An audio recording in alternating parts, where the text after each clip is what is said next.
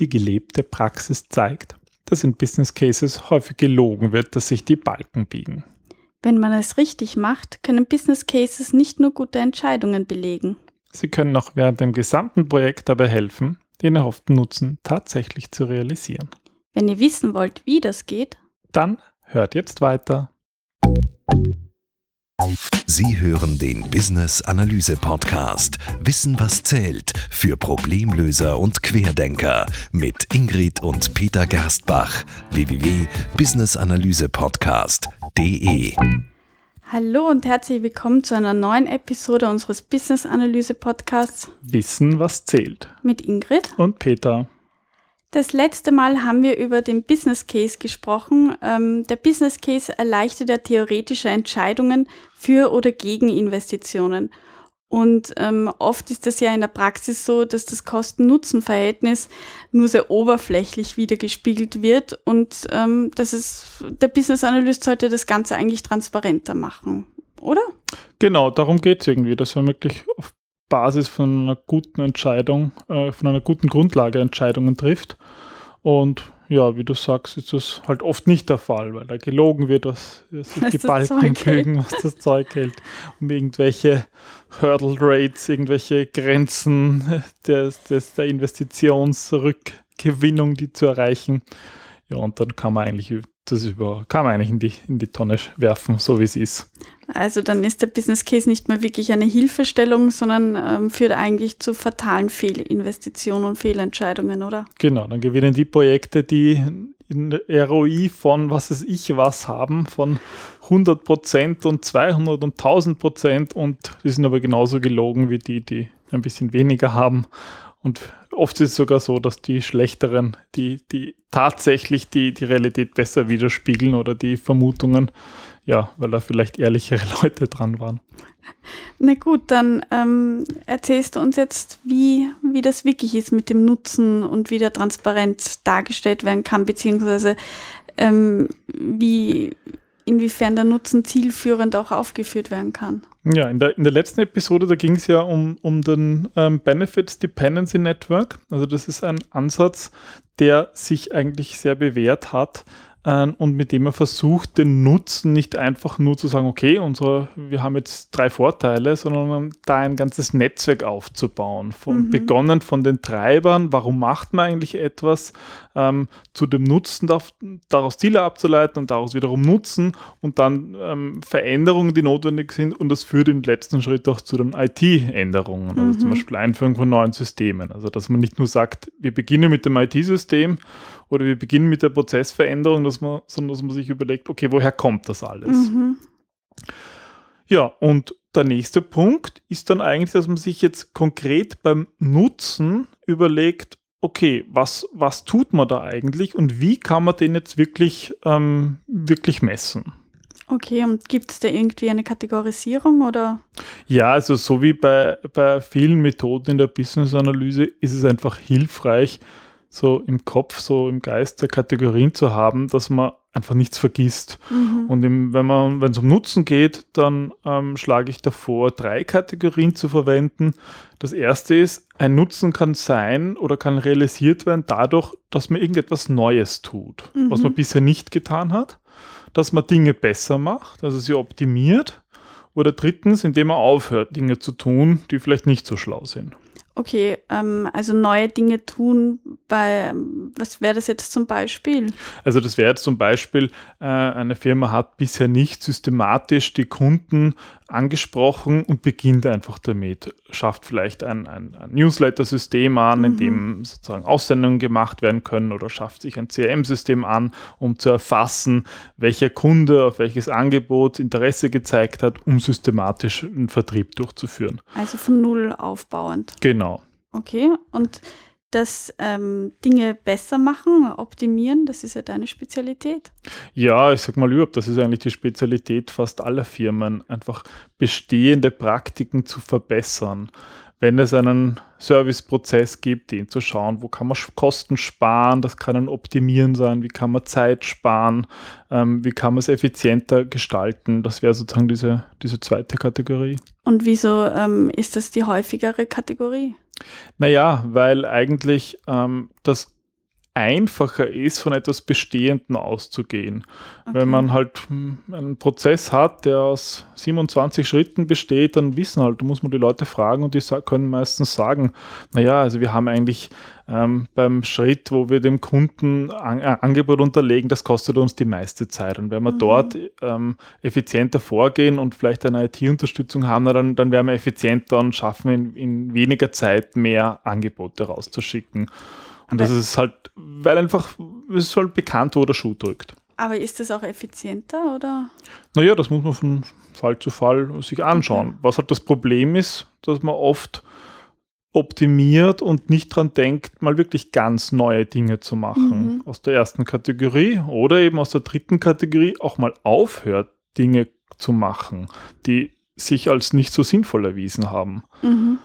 Weil wenn man das, wenn man, wenn man das nicht lernt, auch Dinge wieder sein zu lassen und wieder zu stoppen, dann gibt es immer neue Prozesse, immer neue Systeme und es wird nichts abgeschaltet, es wird nichts wieder Es wird aufgelassen. nur komplizierter eigentlich und Genau. unübersichtlicher. Genau.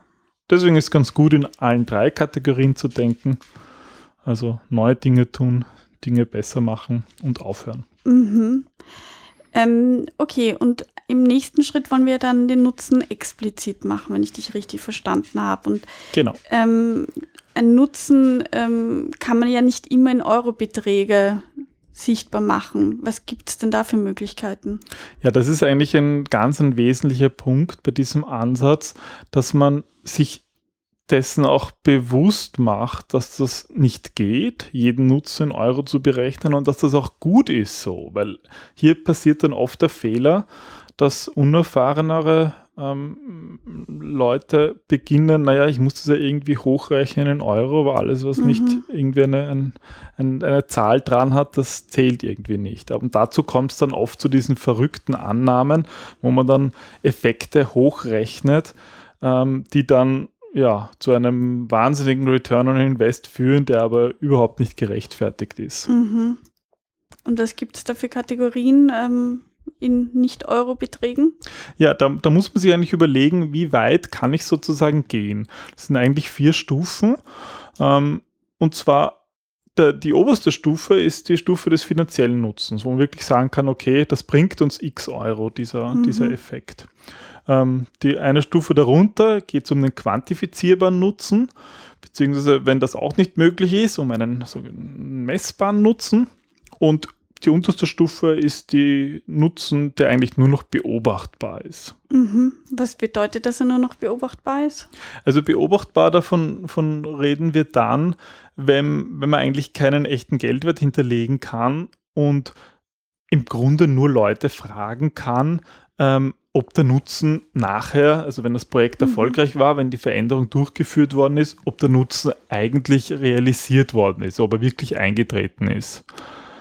Und was ist da der Unterschied zwischen dem messbaren Nutzen? Naja, da frage ich eigentlich zum Beispiel, wenn wir ein Beispiel des Vertriebs bleiben und man sagt, naja, wir wollen irgendwie die, ähm, die, die Kundenzufriedenheit erhöhen, Mhm. kann man jetzt sagen, naja, wir haben die nie gemessen, die Kundenzufriedenheit. Wir wissen eigentlich auch gar nicht, wie wir das sinnvoll messen können. Wir fragen einfach unsere Vertriebler, ähm, die sollen uns sagen, habt ihr das Gefühl, dass durch diese Maßnahme die Kundenzufriedenheit gestiegen Mhm. ist? Also könnt ihr da mehr ähm, Absatz zum Beispiel beobachten oder Na, eben nicht Absatz beobachten, sondern so eine, so eine subjektive Einschätzung, ist die Kundenzufriedenheit gestiegen? Was ist euer Gefühl? Was ist eure Beobachtung? also wirklich, da, da geht es wirklich auf subjektive, Absolut, genau. okay. Das sage ich ihm ganz bewusst, ich kann das nicht messen. Es ist einfach eine Beobachtung. Und wenn man Experten fragt, können die oft halt eine sehr gute Einschätzung geben von ihren Beobachtungen. Ähm, Weil sie ähm, eh Experten ausgehen. sind. Genau, genau, Mhm. ja. Also gerade bei so weichen Themen. Äh, Kundenzufriedenheit, da kommen wir vielleicht schon in die zweite Kategorie, aber so Mitarbeiterzufriedenheit. Ich meine, klar kannst du jetzt die Leute fragen auf einer Skala von 0 bis 10, wie zufrieden bist du, aber das ist halt oft nicht sehr wissenschaftlich. Aber Mhm. wenn du da alle deine Führungskräfte fragst, so Hand aufs Herz, wie zufrieden sind die Mitarbeiter, nachdem die neue, äh, eine bessere Cafeteria und, und bessere Mittagsessensmöglichkeiten Mhm. gemacht worden sind, ist die Zufriedenheit gestiegen. Kann der sagen, na ehrlich gesagt, das redet jetzt keiner davon.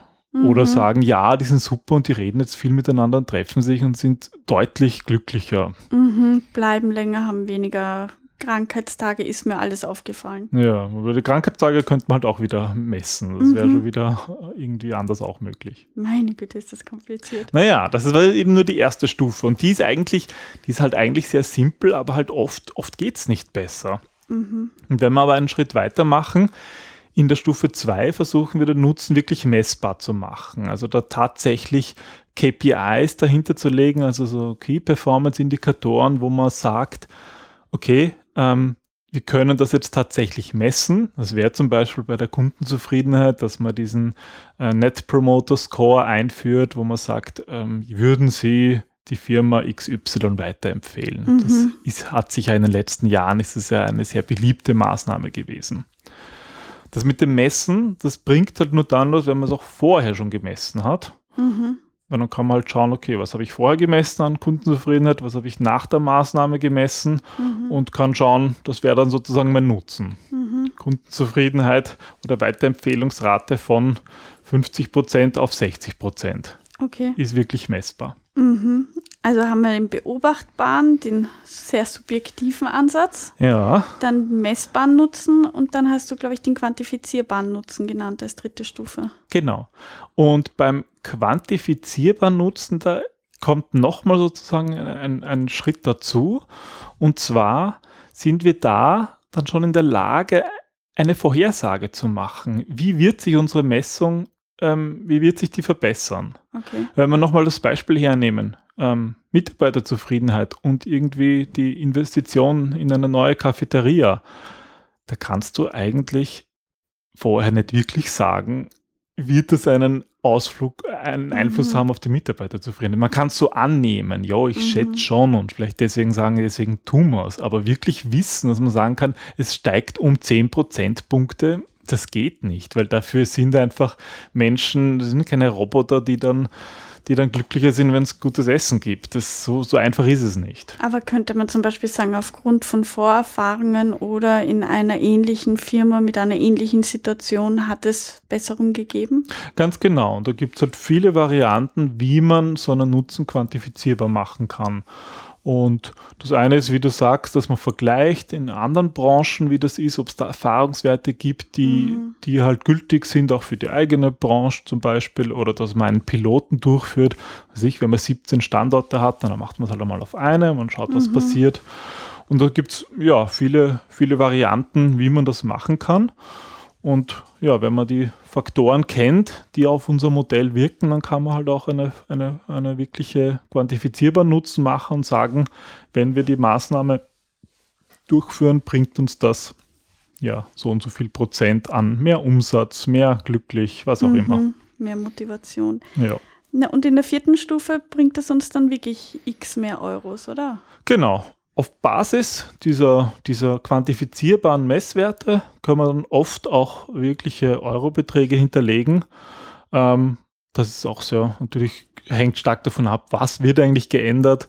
Zum Beispiel Prozessdurchlaufkosten. Wenn ein Prozess ähm, statt 10 Minuten Durchlauf nur noch 5 Minuten braucht, also auch weniger, weniger Zeit von der Mhm. Mitarbeiter darin aufgewendet wird, nein, dann kann der doppelt so viele Fälle beantworten und die Mitarbeiter können äh, andere Aufgaben übernehmen.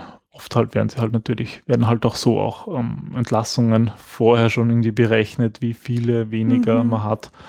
Ähm, aber im Endeffekt geht es darum zu sagen, okay, wie viel schneller kann ich zum Beispiel agieren, was spare ich mir wirklich ein ähm, oder auch an, an, an externen Dienstleistern, an Material, das ich weniger brauche, weniger Lager, das ich vor Ort halten muss. All das kann man ja dann wirklich umrechnen in Euro, was Mhm. bringt's. Mhm. Ähm, das sind jetzt vier verschiedene Stufen. Ist das so eine Art, dass ich sage, ich gehe ähm, vom ersten Stock hinauf in den vierten Stock und versuche die, die Kosten so aufzuschlüsseln oder? Genau, das ist eigentlich so sinnvolles Vorgehen. Ich fange mal mit Beobacht an, beobachtbar an, dann überlege ich mir, okay, kann ich es messen, kann ich es quantifizieren und wenn das auch geht, dann kann ich es kann ich's, ähm, wirklich in, in, in Euro-Beträge umrechnen. Gibt es da auch einen Aufzug? Naja, Ich sage, ich steige bei 1 ein und steige bei 4 wieder aus. nicht wirklich. Eigentlich muss man das Verdammt. alles machen. Keine. Abkürzung. Okay. Das ist halt oft wirklich das, der Fehler, der gemacht wird, dass ich irgendwie sage, naja, aber wenn die Mitarbeiter zufriedener sind, dann, dann sind ja auch die Kunden zufriedener und dann verkaufen die mehr und dann arbeiten die mehr für weniger Geld. Das heißt, es bringt uns 10% mehr Gewinn. Das ist halt einfach nicht, das kann man einfach nicht so rechnen. rechnen. Ja, und dann kommt man auf so wahnsinnige Return on Invests von 100%, 1000%, was weiß ich was. Okay, na gut, ja, das klingt irgendwie logisch. Ähm, und wenn ich jetzt alle Investments, die ich in einem, einem Business Case habe, ähm, so aufschlüssel, dann, dann wird das wahrscheinlich auch vergleichbarer. Oder was ist der Vorteil eigentlich davon? Genau, man kann dann eigentlich jede Stufe miteinander vergleichen. Also im, im besten Fall haben wir natürlich möglichst viel wirklich finanziell bewertet. Und mit dem Teil kann ich dann eine, ja, sozusagen Finanzmathematik anwenden, kann ähm, mir ebenso die Kosten überlegen und dann daraus den Business Case rechnen. Also eigentlich das, was oft nur unter Business Case äh, verstanden wird. Also den finanzmathematischen mhm. Teil.